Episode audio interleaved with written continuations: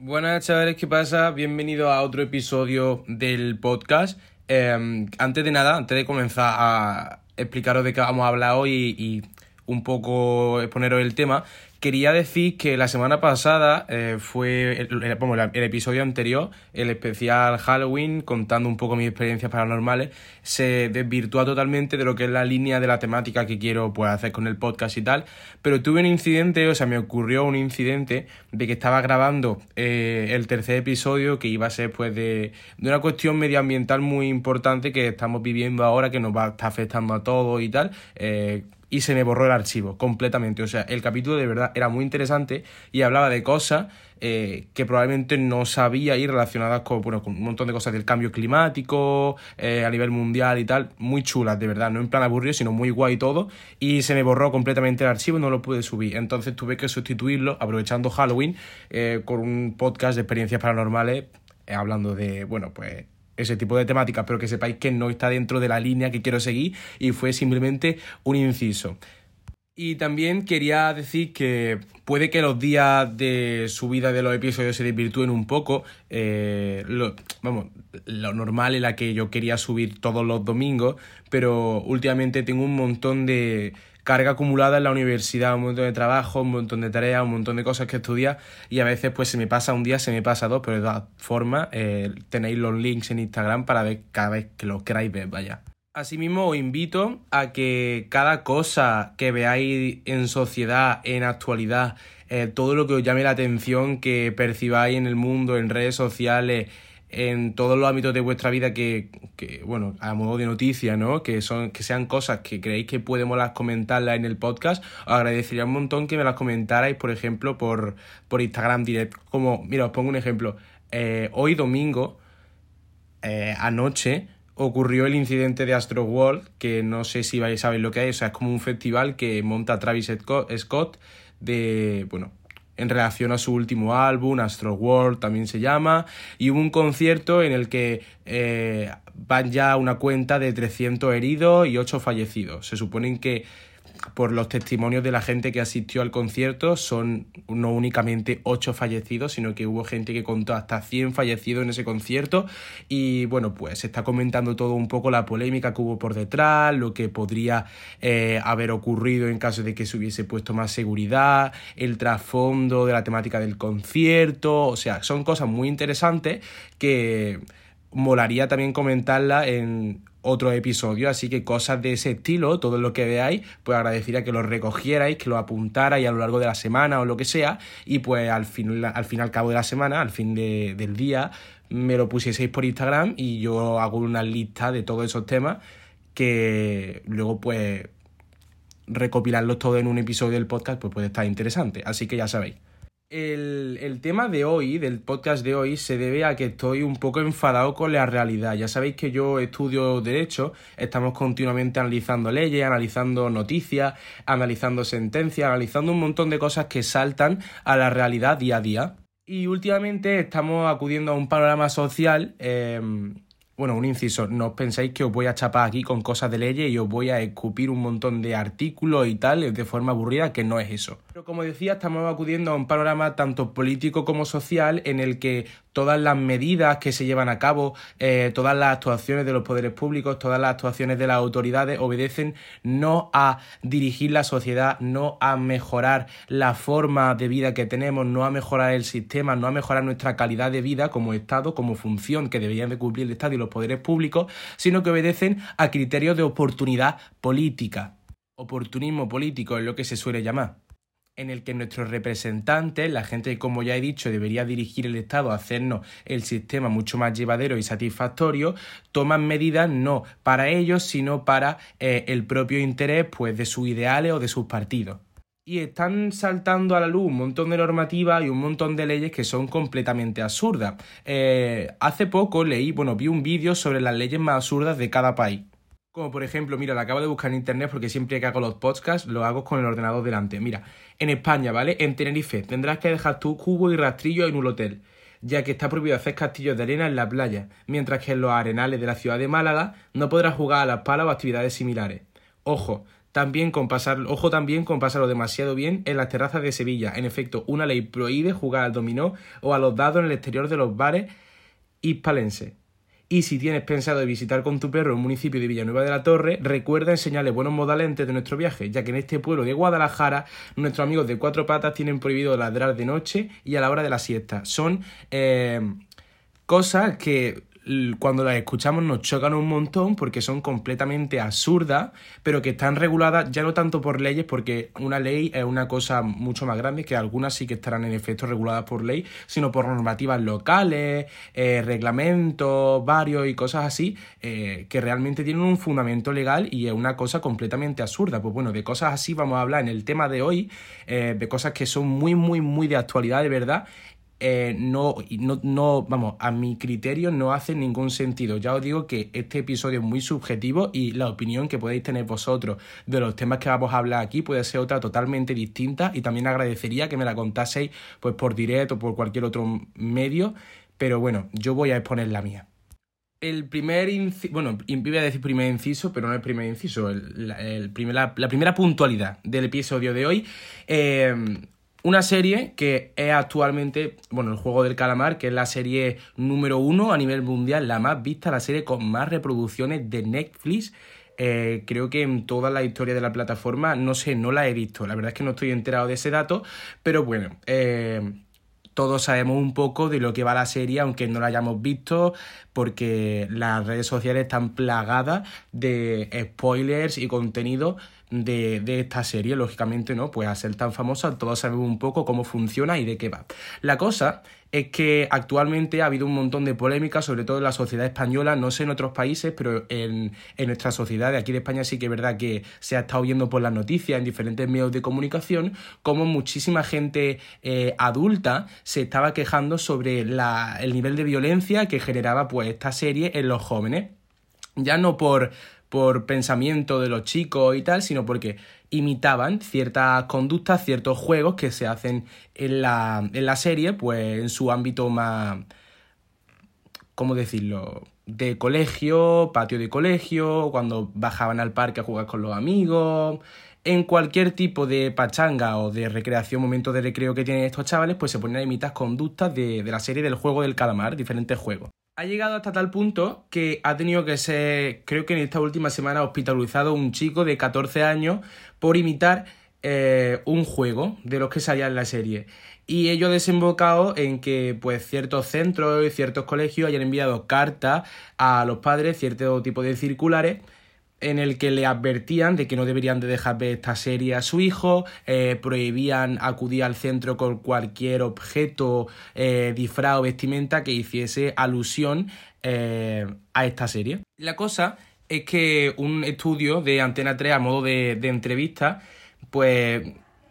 contó con ciertos padres, cierta gente que pues tenía niños en casa que habían practicado estos juegos y alegaban que en efecto deberían retirarse pues que debían retirarse del entorno de los niños eh, del entorno de los menores, este tipo de, de series, ya no solo series, sino tipo, tipo de videojuegos o cualquier tipo de portal de difusión de estas conductas violentas, en tanto a que alegaban que la tasa de violencia entre menores estaba creciendo y hasta cierto punto eh, no están alegando ningún dato erróneo, ya que os hablo de, de datos del Instituto Nacional de Estadística que en 2019 se contabilizaron un, un total de 119.101 menores de 25 años condenados por eh, delitos relativos a la violencia y abuso, la mayor cifra de 2016.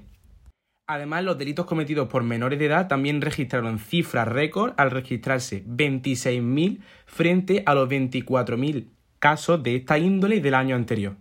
Asimismo, ese mismo año, 52 menores de edad y 231 jóvenes entre 18 y 25 eh, fueron condenados por homicidio, superando también la cifra de 2018. 18 años y 25 ya no son menores de edad, pero para que os imaginéis cómo está el panorama de la violencia entre la gente joven actualmente en nuestro país. Entonces, hasta cierto punto, eh, estos padres o estas autoridades de los colegios que alegaban que la tasa de, violencia, la tasa de abuso está creciendo, pues no, no es tan erróneo. Sin embargo, el debate se abre un poco a tono hipócrita eh, cuando eh, toda esta gente, eh, padres, autoridades, etcétera, que critican este tipo de prácticas nocivas, este tipo de prácticas violentas, yo no solamente pues con eso, con la violencia, sino también pues con las drogas, ya no por el juego del calamar, sino por otro tipo de series, etcétera, eh, tienen que recordar que en esta época, por ejemplo, en los 80, ¿vale? En los 80 fue la época de la epidemia de la heroína en España. Eran épocas donde, vamos, mm, no puedo dar datos de gente que conozco, pero sí que en el entorno eh, he visto a gente mayor que se ha quedado afectada por este tipo de problemas y es que eran épocas donde diariamente moría gente de sobredosis. Eh, ya no solamente en los 80, eh, una época, bueno, digamos por ejemplo los 90 o época de nuestros padres, contado testimonio de mis padres cuando salían las películas de Bruce Lee, de Jackie Chan, etcétera, se salían al parque a precisamente jugar a pelearse, donde continuamente escuchamos relatos de nuestros mayores donde jugaban en el campo a tirarse piedra y a tirarse palos. Entonces, eh, creo ya desde un punto de vista totalmente subjetivo desde mi opinión que es un poco hipócrita el que estés criticando que tu hijo esté jugando a,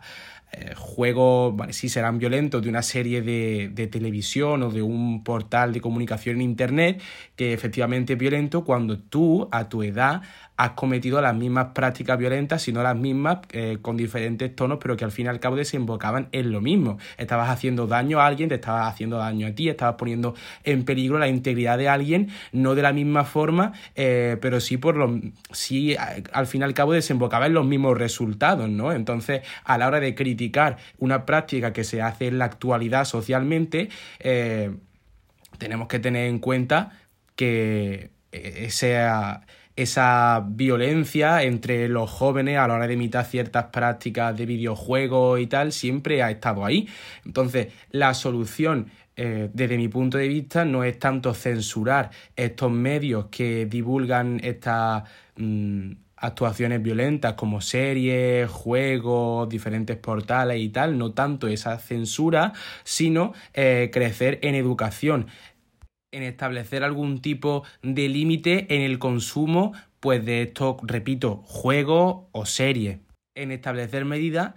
que nos enseñen en todo momento eh, la delgada línea de lo que está bien y de lo que está mal. Porque no podemos continuamente interponer una censura en todos los productos que salen de nuevo en la sociedad día a día. Entonces es un objeto de debate muy interesante, pero eh, tenemos que seguir con la línea del episodio de hoy, ya que es algo a lo que es muy difícil encontrarle solución alguna en un momento dado. Seguimos con el tema niños, ¿vale? España prohibirá la publicidad de dulces, helados, zumos y bebidas calóricas dirigida a menores de 16 años. A favor o en contra es el debate. Bueno, no vamos a entrar en ese, es que estoy leyendo un artículo de prensa ahora mismo. Os lo voy a explicar eh, sencillo y fácil para que lo entendáis. Lo primero, el aspecto más difícil eh, quizá de entender para vosotros, ¿vale? Eh, las leyes, las regulaciones que se hacen por normal en un Estado, en la sociedad, emanan del poder legislativo. El poder legislativo son las Cortes Generales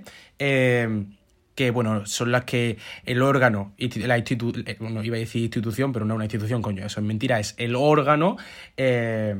que se encarga pues de representar la voluntad del pueblo, lo que el pueblo quiere, ¿vale? No, así de esa forma, pero las Cortes Generales se supone que llevan eh, a, cabo la función de representación de los ciudadanos del Estado. Entonces, todas las normativas que aprueban se dan en forma de ley. Esta regulación que os estoy diciendo de los dulces no se va a dar en forma de ley, se da en forma de real decreto. ¿Ello qué quiere decir? Que no emana del órgano que nos quiere representar a todos como pueblo, sino que emana directamente del poder ejecutivo, emana directamente del gobierno. Eh, voy a diría que es un poco como si fuese a dar una regulación, una medida arbitraria completamente. No es así, porque un Real Decreto también está eh, sometido a controles de constitucionalidad, un procedimiento y tal, pero no emana de ese órgano que he dicho que tiene la función, entre comillas, porque cuando hablamos de derecho todo es muy teórico, luego las funciones y la, los fines que se persiguen son todo, entre comillas, pues eso, en teoría, pero no emana de ese órgano que viene a representarnos a todos, sino que emana directamente de un ministro de un ministerio, eh, que es Alberto Garzón, ministro de Consumo. Esta medida eh, ya se ha adoptado, por ejemplo, en otros países como Reino Unido, Portugal y Noruega, no de la misma forma, sí con tintes parecidos, y es censurar, eh, consiste en censurar de mm, portales de comunicación, véase radio, televisión, etcétera, de ciertos productos que la Organización Mundial de la Salud considera nocivos para la salud de, estos menores, como confitería de chocolate, azúcar, barritas energéticas, coberturas de dulces, postres, la alimentación que incluye pasteles, galletas dulces y el resto de productos de bollería, zumo, bebida energética y los helados. En las franjas horarias que se consideran que son de mayor consumo, por ejemplo, en la televisión eh, hay una, cuando se hacen las estadísticas del consumo televisivo, hay ciertas horas que están más consumidas por gente precisamente de estas edades y son esas franjas horarias en concreto las que se quieren eh, vetar de publicidad de este tipo de productos. Entrará en vigor a partir de 2022 y eh, pues a partir de eso, de que entre en vigor eh, cualquier tipo de esta publicidad en esos horarios establecidos, se considerará delito.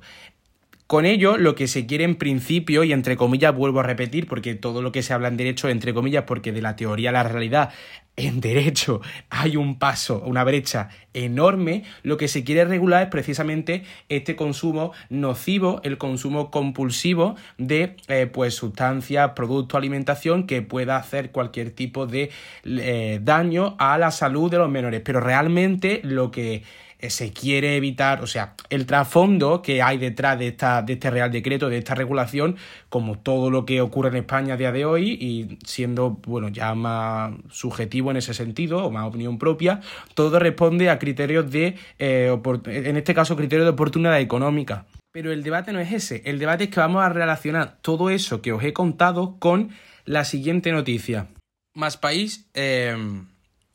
un partido político proponía en el Congreso hace una semana, me parece que fue, la, la regulación del cannabis, de la marihuana. Al fin y al cabo ha sido una medida que no ha, no ha visto, no, no, va visto ni va a ver la luz porque no ha salido adelante, contó con la negativa del PP eh, en la propuesta, en el proyecto, la proposición, como se quiera llamar, y eh, ahora también con la negativa del Partido Socialista Obrero Español, o sea que es una regulación que no va a salir adelante, pero para plantear el debate sobre la hipocresía de, vale, ilegalizamos no los productos de dulce, sino todos los anuncios mm, de estos productos de dulce eh, para que los niños no lo consuman porque afectan a la salud, pero sí eh, que vamos a regular y vamos a hacer legal el consumo de esta droga en concreto. A algunos le podrá parecer una tontería, incluso puede que no le guste este debate, pues porque le gusta fumar marihuana. Pero eh, a mí me parece muy hipócrita que prohibamos que se anuncie un donut en televisión a las 5 de la tarde porque a un niño le puede afectar, pero sí que permitamos que cuando ese niño cumpla una cierta edad pueda ir libremente a fumarse un porro, que es algo que, pues, obviamente le va a afectar muchísimo más a la salud que comerse un donut. Vamos a revisar nuevamente datos del Instituto Nacional de Estadística. Entre los 11 y 12 años el consumo de drogas no supera el 2%, eh, pero cuando ya superamos o nos encontramos entre las edades de 15 y 16 años, este consumo aumenta un 34%, pero cuando ya llegamos a 17 años que siguen siendo menores de edad objeto de la regulación primera de la que hablábamos y 18 años aumenta hasta un 66%.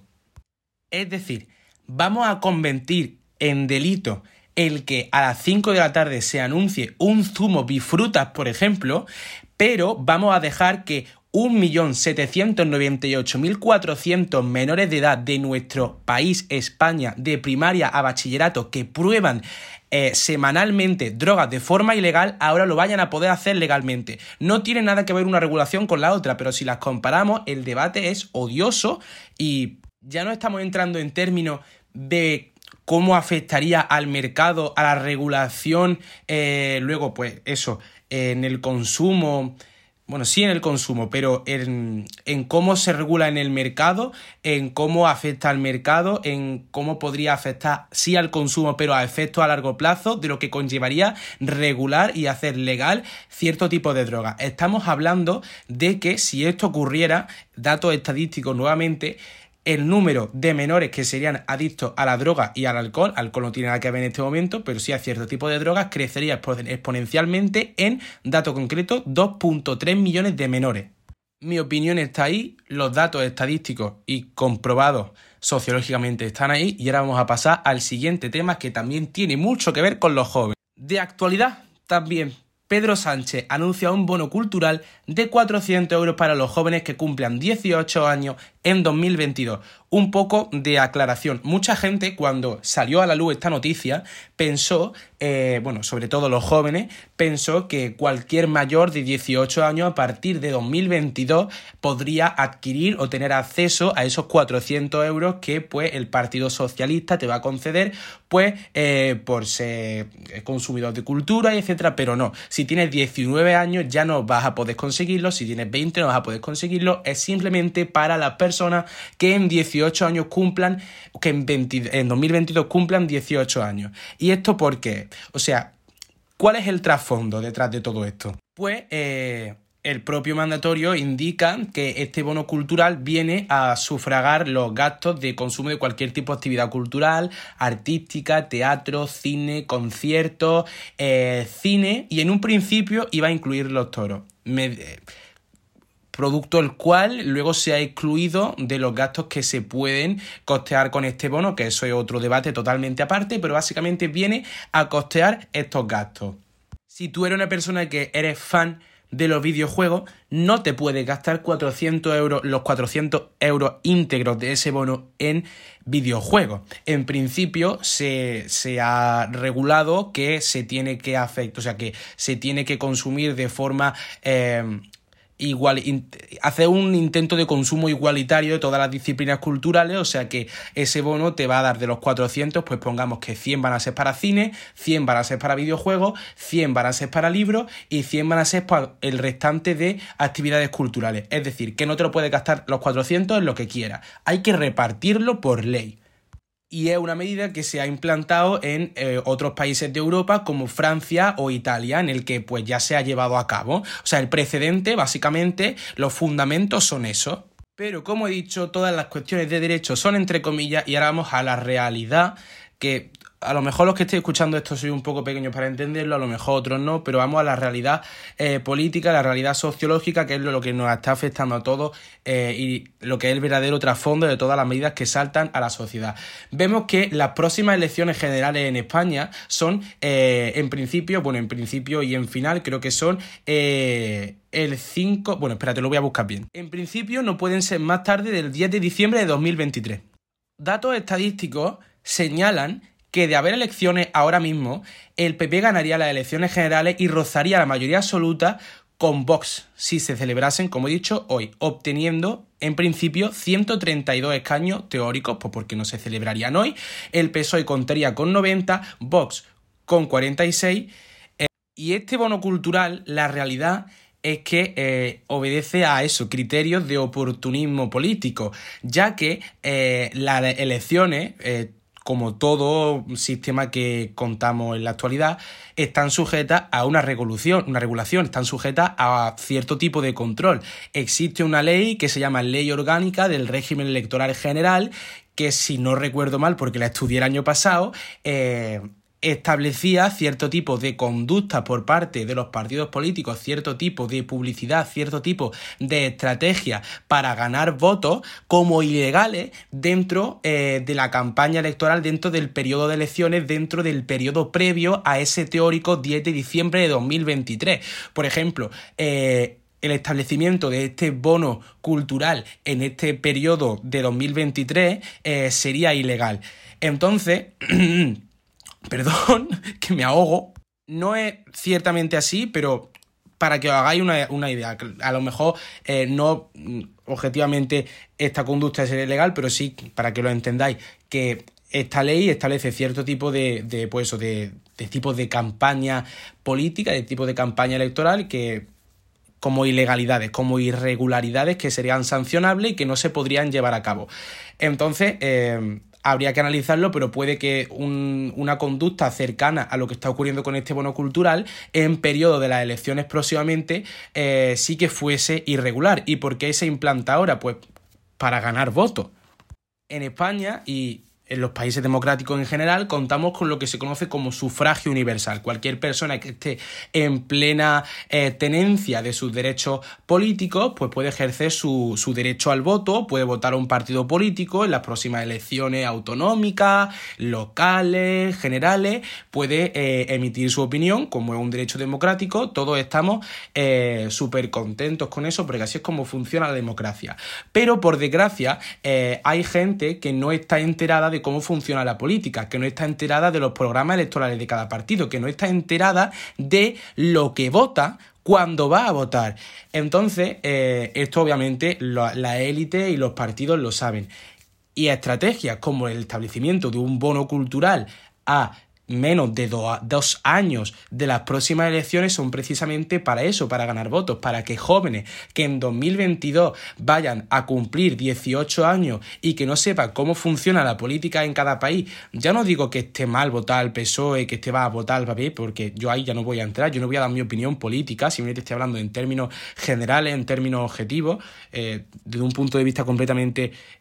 imparcial, entre comillas, pero es precisamente para eso, para que gente que en 2022 vaya a cumplir 18 años y que no sepa cómo funciona la política, pues diga, ay, me parece muy bien la medida que ha establecido este partido que me va a regalar 400 euros cuando cumple 18. Mira qué bien, en las próximas elecciones voy a votarte para ver si eh, esta medida pues puede salir adelante y podemos extenderla, podemos seguir regulándola porque yo quiero mis 400 euros porque es una forma de comprar votos a 400 euros. Entonces eso es lo que quiero que, bueno, no solo yo, sino lo que muchísima gente que tiene estudios de economía, muchísima gente que de verdad vela por la integridad de, nuestro sistema y de nuestro país, quiere que la gente joven entienda. Porque este eh, bono cultural, ¿cómo creéis eh, vosotros que se va a, a costear? Pues eh, los beneficiados de este bono cultural serían eh, a nivel de España 488.000 jóvenes y costaría un precio total de 190 millones de euros que salen de los impuestos míos, los impuestos de tu padre, los impuestos de tu madre, los impuestos de tu tía, los impuestos de tu profesor, los impuestos de...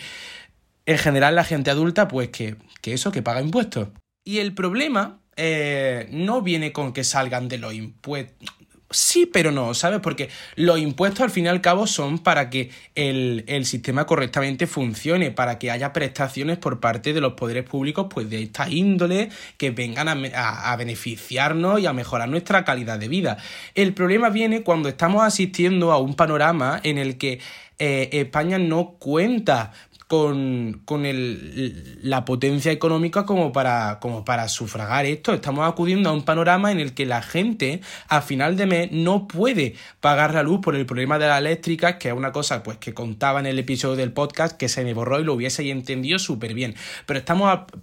Pongamos un ejemplo, ¿vale? Eh, familia, vamos a llamar familia X. Esta familia X, al fin y al cabo del mes, pues tiene unos gastos y eh, con la factura de la luz, vamos a aplicarlo este mismo ejemplo, tiene que pagar al final de mes 200 eh, euros de luz. Y no pueden pagarlo porque tienen que pagar alquiler, tienen que pagar agua, tienen que pagar gas, eh, tienen que pagar ropa, tienen que comprar alimentos, tienen que pagar colegio, entonces no pueden pagar la luz. Pero sin embargo, Fran entre, por poner un ejemplo, hijo de esta familia X, como en 2018 cumple, en 2022 cumple 18 años, el gobierno le va a regalar 400 euros para que se los gaste en eh, videojuegos. Cuando este bono podría venir muy bien a los, a los padres, a los cabezas de familia de esta familia X para pagar esos 200 euros de luz que por situación de la crisis económica que estamos viviendo a raíz de la COVID-19 nos está tocando vivir a todos.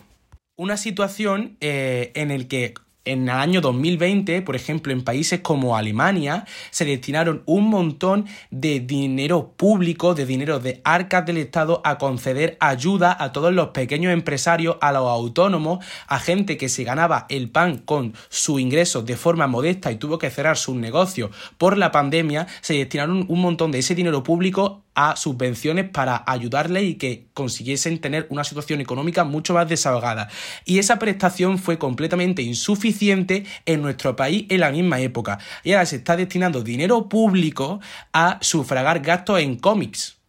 Porque en Francia este bono cultural se gastó, o sea, se destinó principalmente a cómics. Tú vas a gastar 400 euros en cómics cuando tu padre, cuando le llegue la factura de la luz, va a tener una deuda en número rojo en el banco de 200 euros porque no puede pagarla. O sea, no estoy criticando el que los poderes públicos de, nuestro Estado de España vayan a beneficiarnos con ese bono cultural. Solamente estoy eh, diciendo que el momento de aplicar eh, esa medida en relación a la sociedad y a términos económicos es completamente inadecuado. No debería de hacerse ahora, no debería hacerse en un contexto eh, de crisis para tantas familias. Y hasta ahí el debate, que cada uno reflexione como pueda. El siguiente tema que voy a plantear lo voy a hacer de forma muy breve porque ya no estamos, ya no vamos a hablar de regulaciones, vamos a hablar de algo que, pues, por sentido común, no debería ser ni, ni objeto de debate, simplemente se debería de expulsar de cualquier portal de comunicación y es la situación que ocurrió también, es que todo esto es de actualidad, todo lo que estoy hablando eh, en este podcast es de actualidad. Elsa Almeda. Elsa Almeda una chica de Vox Jóvenes por Cataluña, que en un programa, creo recordar que lo miro que tengo la noticia delante, se llama 8TV, pues un programa de Cataluña, en fin, un, portal de, de difusión, de comunicación, vaya, en debate joven. Era un debate sobre el aborto, ¿vale? Y se estaban, eh, pues, llevando a, eh, a cuestión